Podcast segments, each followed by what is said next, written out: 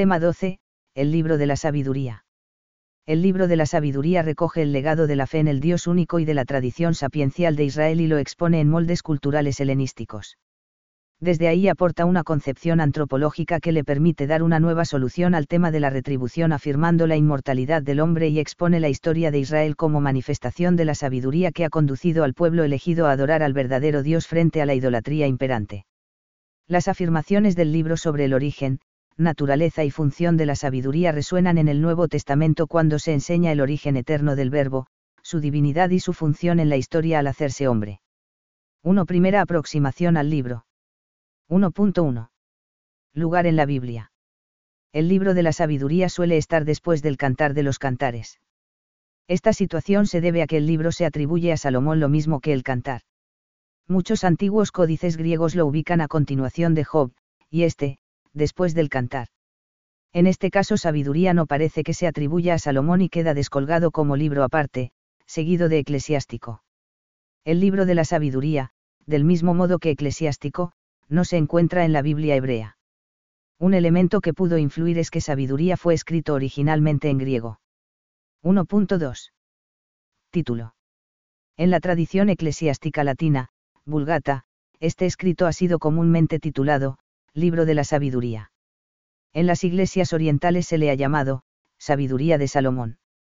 El libro fue atribuido a Salomón por el prestigio que este rey tenía como sabio, CF1R 3,6 a 7, 5,9 a 14 y 1 Crow 28,5 a 6, y porque de SB 97.8.12 se deduce que quien habla es él.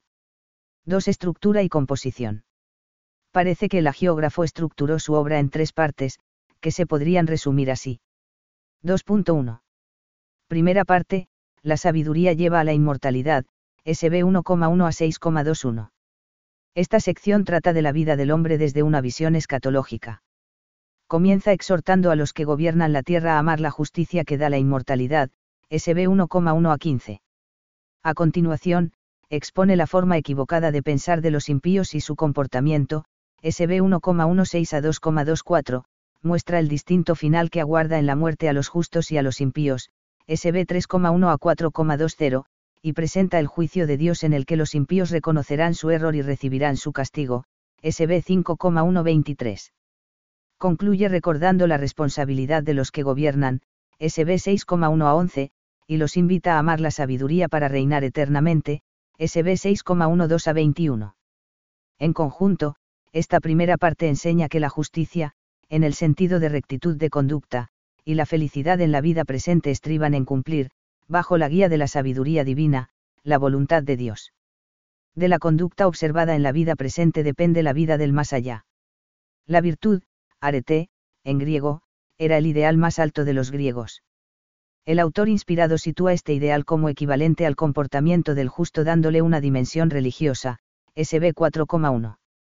La sabiduría que ha de actuar en el hombre se define como algo relacionado con Dios, un Espíritu Santo, SB 1,5, un espíritu que ama al hombre, SB 1,6. Se trata de una expresión novedosa en el Antiguo Testamento, pero que se explica desde la personificación de la sabiduría, cf.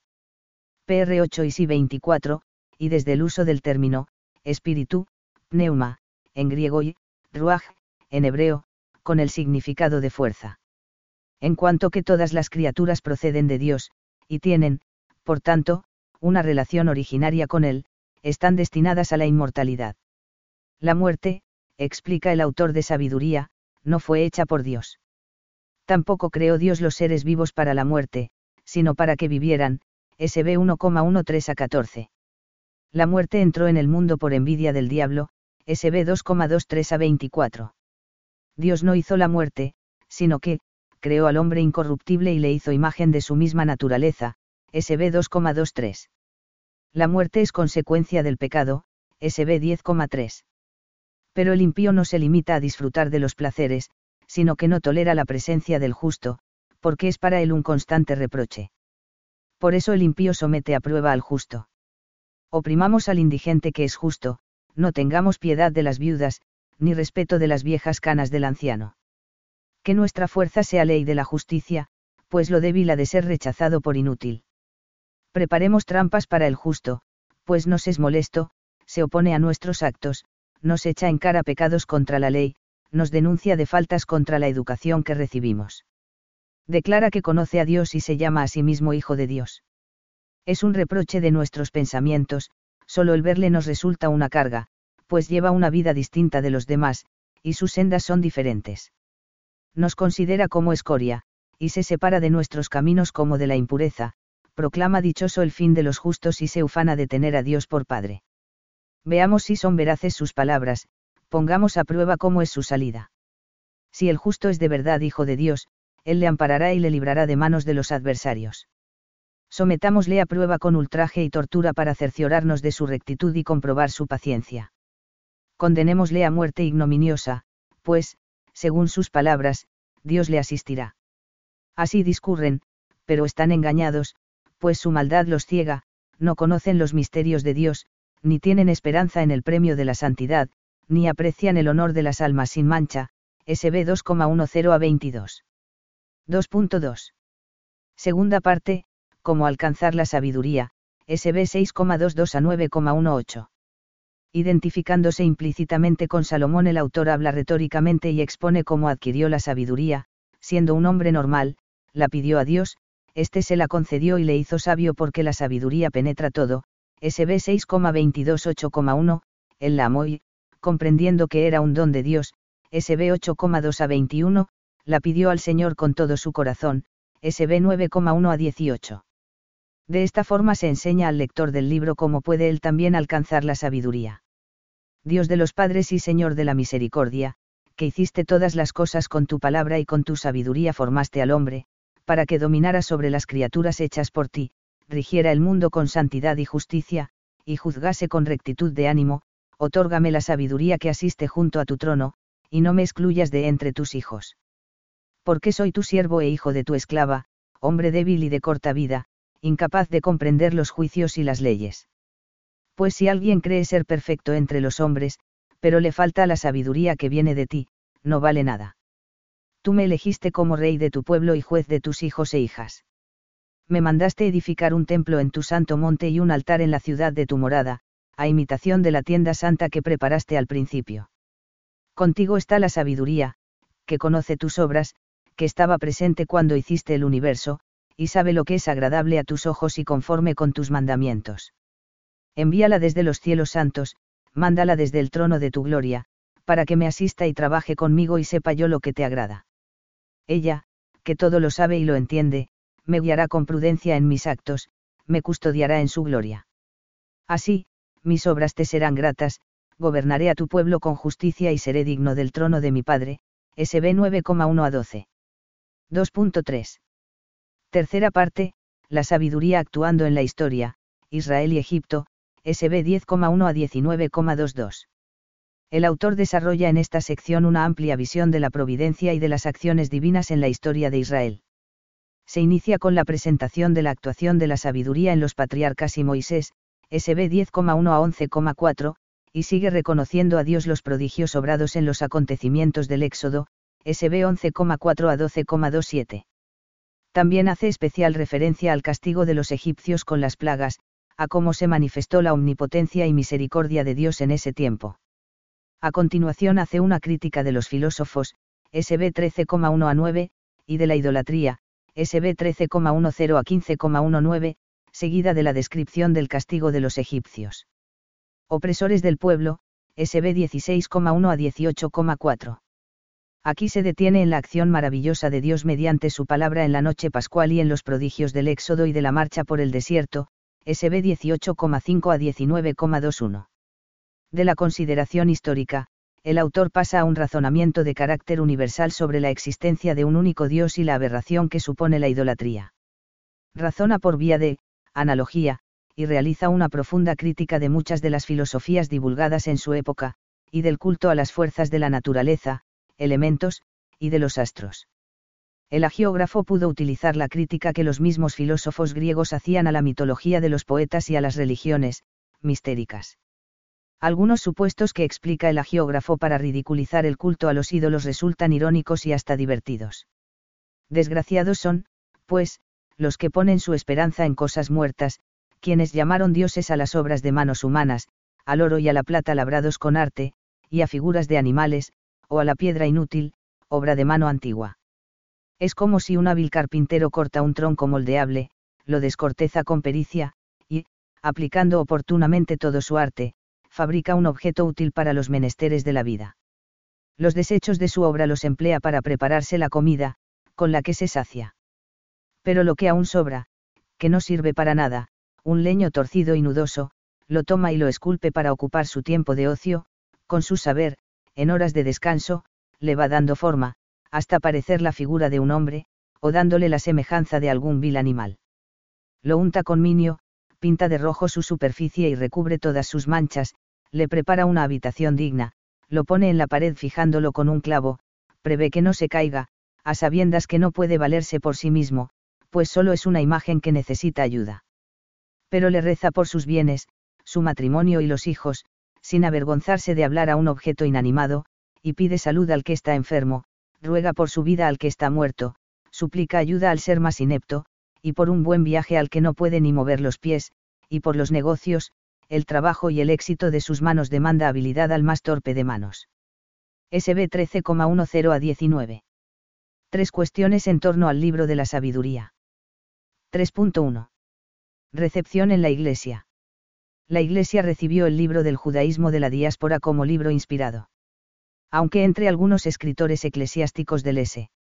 3 existieron ciertas dudas sobre su canonicidad, debido a que no estaba en la Biblia hebrea, fue comúnmente admitido y el concilio de Trento lo incluyó el libro entre los sagrados y canónicos, 1546.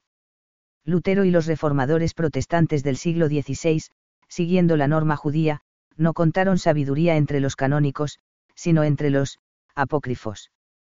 3.2. Fecha de redacción. Aunque el libro no da referencias para datar el momento de su composición, está de situarse con posterioridad al año 200 AC, fecha aproximada de la traducción de los 70, obra conocida y empleada por el autor.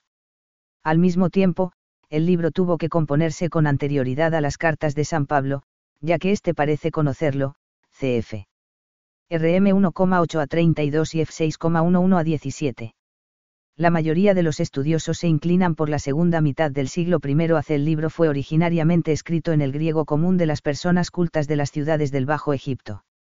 Esa zona había sido helenizada por Alejandro Magno en el último tercio del siglo IV AC. 3.3. Ambiente cultural en que fue redactado el libro. Del contenido del libro se deduce claramente que su autor fue un judío de la diáspora en Egipto, buen conocedor de la cultura helénica, pero en abierta polémica con el politeísmo. Ese autor, formado en la tradición de Israel, que ve en el éxodo la mano poderosa de Dios y el castigo implacable de los idólatras, vertió el legado religioso israelita en el lenguaje de la cultura griega, sin perder contacto con la revelación del Antiguo Testamento. La atracción del helenismo constituía un peligro para la identidad judía. La deslumbrante cultura helénica había impregnado la vida de las ciudades del delta del Nilo, y los judíos que habían fijado su residencia en Alejandría se encontraban en fuerte tensión.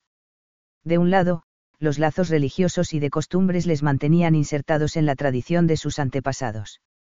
Pero, por otro lado, era evidente que no podían vivir al margen de la nueva cultura que había traído el helenismo. Una actitud de cerrazón y aislamiento no era razonable ni posible.